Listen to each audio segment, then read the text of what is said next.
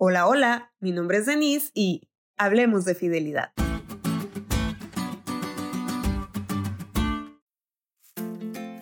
La fidelidad está muy escasa en nuestros días.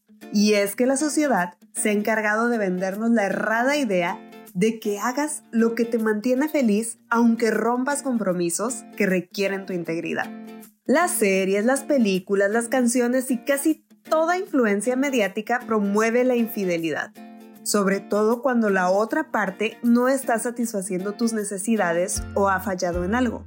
No obstante, la palabra de Dios es precisa en cuanto al hecho de que los servidores de Cristo deben ser hallados administradores fieles.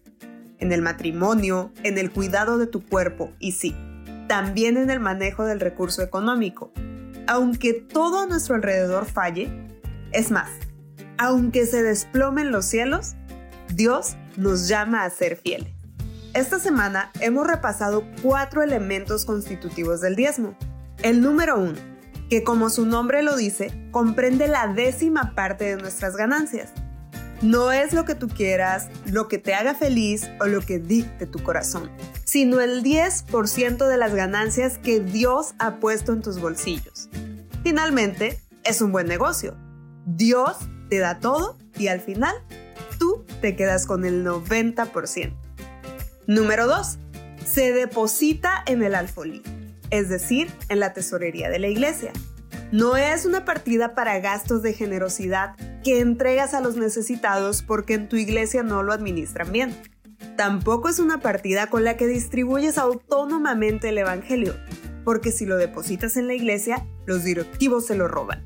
Y ojo, no está mal usar nuestros recursos para compartir el Evangelio o ayudar a quienes lo necesitan, pero no de la partida del 10%, porque esa esa es solo de Dios y se deposita en la tesorería de la iglesia. Número 3. Honrar a Dios con la primera parte de nuestros ingresos, porque recuerda, Dios siempre va primero. Y número 4.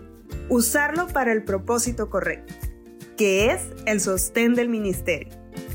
Las primeras tres dependen de nosotros, pero la cuarta depende de los encargados de la tesorería, Aún cuando la cuarta no se esté cumpliendo a cabalidad, nosotros somos llamados a seguir siendo fieles, porque nuestra fidelidad no depende de lo que hagan los demás, sino de nuestro compromiso y gratitud a Dios, porque Él fue fiel primero.